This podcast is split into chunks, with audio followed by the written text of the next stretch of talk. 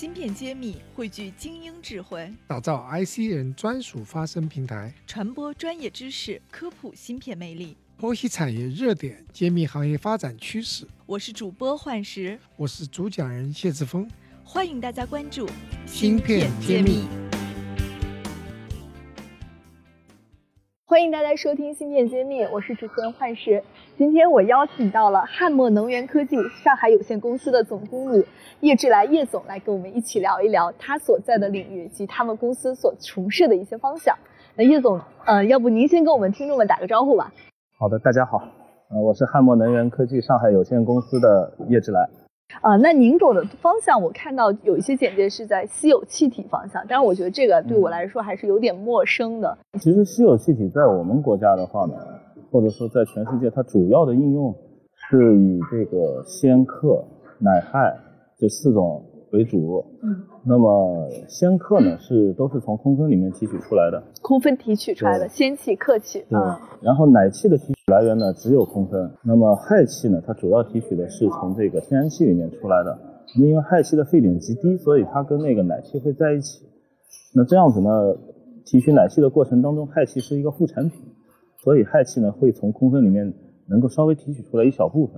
嗯，对。但是氦气跟生冷法的这种这个整个产业来说呢，它的关系并不是特别的大。您是什么时候开始接触到气体行业的？呃，我是二零一零年那个时候刚参加工作嘛，啊，然后也比较有幸，正好就加入了我们国内第一个去实现这个克星和奶氦装备这个国产化的。在我们原来实现国产化之前，全球只有宁德、俄罗斯生冷。具备这个比较成熟的技术，那么以前像普莱克斯啊，他们也有相应的这种技术在，但是到后来慢慢慢慢都断代了，所以这个技术要找到的话，其实是非常难的。所以说这个技术，如果说我们不能自主化的话，它会有什么样的一个问题？是成本很高吗？一个是成本很高，第二个很容易被卡脖子。嗯。呃，因为俄罗斯的技术相对于宁德的技术还是要落后一些的。并不是说它的东西不好，它的流程也成熟，但是它对人的要求更高，它的操作难度更高。那么林德呢，他们是把中国当成一个小白鼠，他们把他们所有在稀有气体提取上面的很多的想法，他们放在中国来做。啊，就来我们这测试，让中国人花钱去实现他们的一些想法，做不出来呢，可能项目就就宣告失败了。那这费用我们也要付吗？啊，我们基本上是都是要付的。那他们可能会做一点补偿，但是那个补偿对于我们来说是微乎其微的，因为这个技术壁垒当时就很高，就是属于就是他们想卖就卖，他们不想卖他们就不卖，但是他们一不卖，可能我们当时就束手无策。那么一零年实现国产化以后呢，这个问题就慢慢慢慢的开始就缓解了。到现在来说呢，就是说从装备这一块来说，那就完全不存在技术壁垒，而且中国的这个发展。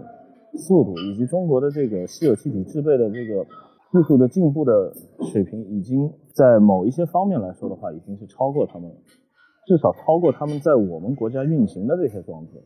就我们后来还是居上了，这个是很振奋。对对，目前至少在我们国内这这个进口设备和国产设备对比起来来看的话，我们很多技术还是后来居上。稀有气体您接触了也十年了，您觉得机会会在哪些地方产生出来呢？你看好哪些领域的趋势呢？其实机会是市场培养出来的嘛，他们现在就是在找人要研究基础科学这些东西，可以引导我们的这些产业会进入一个新的发展方向。呃，那么像稀有气体，其实这几年的话，对于中国人来说就是很难的，因为中国本身这个稀有气体的发展的速度较全世界就是滞后的。我们国家现在稀有气体这个生产的最大的特点就是单体产能小，然后很分散，所以呢这个。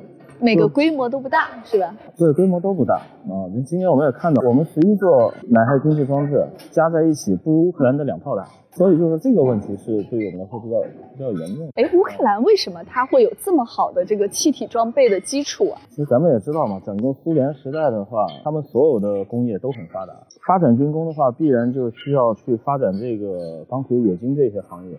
那么发展钢铁、冶金行业的时候，必然就需要空分。所以他们那个时候其实也是市场反向培养了这个空分这个行业。那么他们那个时候需要大量的空分，需要大量的空分的话呢，那么他们在国内的所有的这个跟冶金相关的行业，他们在配套六千等级以上空分的时候，就全部配置了稀有气体的资源。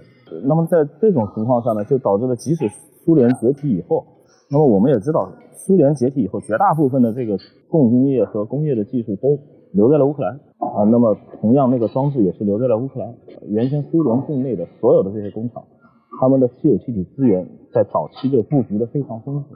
有很强的先发优势，我们就没有这样的一个基础，再去追赶就确实是很慢啊。那国内现在投资投入这个领域的人多吗？你的感觉资本进来的资本还是很火爆。但是国内的眼光始终是滞后的，就是没有人会去想到这个战略的，因为大家对于终端的应用其实不是很了解，所以他看不到未来，他所看到的就是可能今年行情涨了，然后谁家挣了多少钱。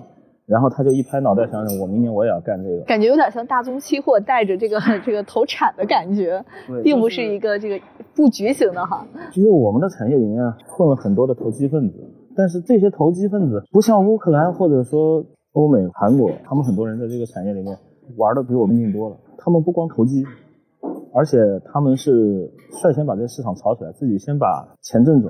就用现在比较通俗的话来说，他们是割韭菜的那波人，而韭菜。可能绝大部分生长在中国。爱心商学院二零二一年招生开始了，跟着谢院长与百名集成电路爱心校友共同成长，游遍产业。快联系我们，错过等一年。先把价格创造成稀缺性，先把钱给赚走。对对，就因为他们对于下游的应用，他们跟终端的接触都比较密切，然后他们对于未来的发展趋势，他们是比我们要先知一步到半步以上。就比如二零一五年有炒家疯狂的炒作奶气，到后面很多中国人在说韩国人很坏，说韩国人这个炒作相比中国的这些中间商有过之而无不及。但是实际上呢，人家是已经完全看准了这个市场，人家先跑起来，人家把钱已经全赚完了，最后中国跟上了很多接盘侠，然后亏得血本无归。其实这十年里面的话，不光奶气出现过这个问题，克气、氙气也出现过这个问题。因为克氙的波动非常大，从零八年到今年这这十二年的时间里面，今年我们看到氙气八万五左右这个价格的话，于大家来说只是一个对工厂来说效益不错、回报不错的那么一个中位数的价格。氙气在零八年的时候就出厂价被炒到过二十多万，在二手市场上被炒到过三十多万，全是这种炒起来，特别疯狂。对，那当时也是有人花了大价钱收购了那个仙气，他以为它还能涨，结果没想到一路跌到两三万块钱，这种波动是很多的。所以您后面自己是创业做了这家公司吗？就是对对对。那目标是想解决什么问题？我对这个行业，我本身我是觉得很感兴趣。这些年做下来，我觉得在里面能找到很多成就感。那么我另外的想法呢，我是希望能够通过我们做的一些事儿，把国内一些资源整合到一块儿，然后大家共同的去。把我们国家的这个产业在全球的范围内去做强，做到我们不会被老外的资源去欺负，而不是说在国内可能到最后建了二三十个经济中心，可能平均一个省一个，但最后大家各自为政，然后中国人都在内斗，那就变成打麻将的打法了。啊，其实这样对于我们集中兵力会更好。对，这样对于我们国家整体的发展来说是非常不好。我们成立这个公司，我们并不急于说把业绩做得多大，而是说能够找到一些志同道合的人，然后。首先能够通过一两个好的项目，先把这个整体的这个影响力能够做出去，然后呢，通过这个影响力呢，能能够把行业整个串联起来，啊，至少就是说能够把我们的民族产业去做强。光做大我觉得没有用，因为大有的时候它就是一个产业虚胖的问题，不堪一击的。要解决实际问题。对。嗯，那你们现在要做的东西面向什么市场呢？有没有像我们听众比较熟知的半导体啊这些方向？我们公司的最核心的这个业务的话，还是在这个稀有气体的制备上面啊，因为我们这块技术还在。在制备的下游呢，我们现在致力于帮助和辅导用户去怎么样把制备出来的高纯度的气，在他们的这个产线上面去发挥更好的作用。因为很多客户他买了这个气以后，使用起来的时候效果并不理想。这跟他们的很多的使用的坏习惯啊，或者都是有关系的。用法操作不当。对对对，然后可能明明是国内的一些操作层面出的问题，但是他们就会认为国产的东西品质不行，这也是一个问题。我们国内这些工厂的整体的运行水平来说的话，可能在全世界最多能排到二流，就水平还是有一定的差距。对，真正的一流工厂的话，跟像林德普莱克斯一流的这种公司来说的话，从整个经营理念到整个生产流程的品控上面，差距还是比较大。这个需要很长的时间去沉淀。我已经看到这个行业里面有一小部分的人觉醒，所以你们也是想陪伴这个产业发展，陪伴这些工厂能够提升自己的水平。对我们希望的是，就是说能把自己的技术拿出来，然后大家一起去合作，能够不断的在一个点上面去把它提升到一个世界顶尖的水平。至少在中国，我们能够让全世界人看到中国有一个最顶尖的产品或者技术出现了。能够达到这样的结果的时候，那我认为我们的这个产业才叫做强。否则的话，所谓的做大，哪怕是靠产能的数据去堆积，或者说是靠装置的数量去堆积，我认为那没有意义。嗯，那只是一个规模和数字而已。对对，这不是真的解决产业的问题。对对对。所以您是有一个非常远大的一个期待的，这个东西。如果真的能踏踏实实做下去，我觉得国产的这个气体行业也是有一定的进步了。对对对，其实我们现在像电子器行业的话，很多企业已经在朝着这个方向走了。像电子器行业的话。很多人那个观念还是比，比如说空分气体这一部分的人的观念要更先进。因为电子太容易迭代了，大家还是很愿意这个往前去而且他们他们有要求非常高的用户，这个这个我们有摩尔定律来鞭挞着大家往下走。对对对，那稀有气体其实在这个行业里面，其实它是一种很基础性的气体，嗯，但是它发挥的这个作用其实很大。像现在存储这一块的话，如果缺了克松。基本上是生产不下去的，哦，是一个必须的东西。对，但是现在是疯狂的想着怎么炒价格，但是卖给他们以后，他们根本没有去想过或者没有去研究过这个老外他们拿到我们的气以后，他们到底做了什么事儿？其实他们没有像个二道贩子一样，从我们这边买走了我们的这个稀有气体，然后直接供到了这个终端的用户手里。他们会经过一些处理，会再纯化或或者做一些其他的其他的事情，而我们现在这块。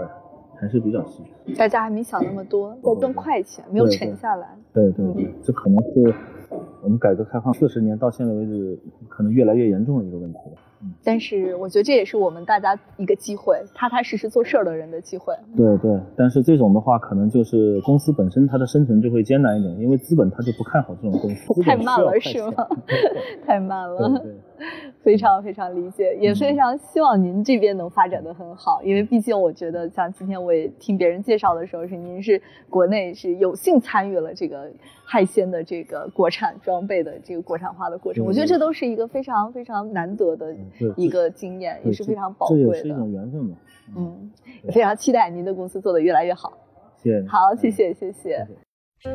芯片揭秘开课了，谢院长带队为大家深度解读芯片产业。不仅有中芯国际、格科微这样的行业龙头，也有科创板新势力公司。如果你想增加自己的洞察力、认知力和决策力，欢迎点击页面详情，一起和我们透视中国芯，探索引爆点。